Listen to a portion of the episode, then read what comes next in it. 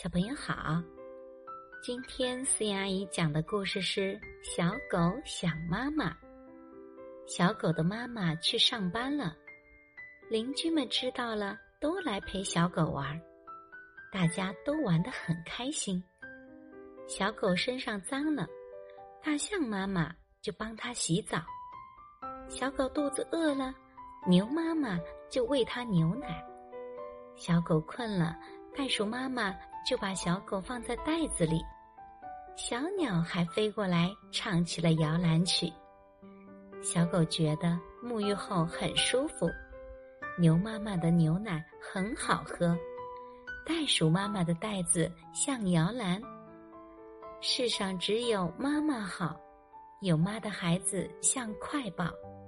小狗还是好想自己的妈妈呀，小朋友。当小狗一个人在家时，周围的邻居都来关心它。在生活中，我们也要学会去关心别人。我是思妍阿姨，我们下一个故事见。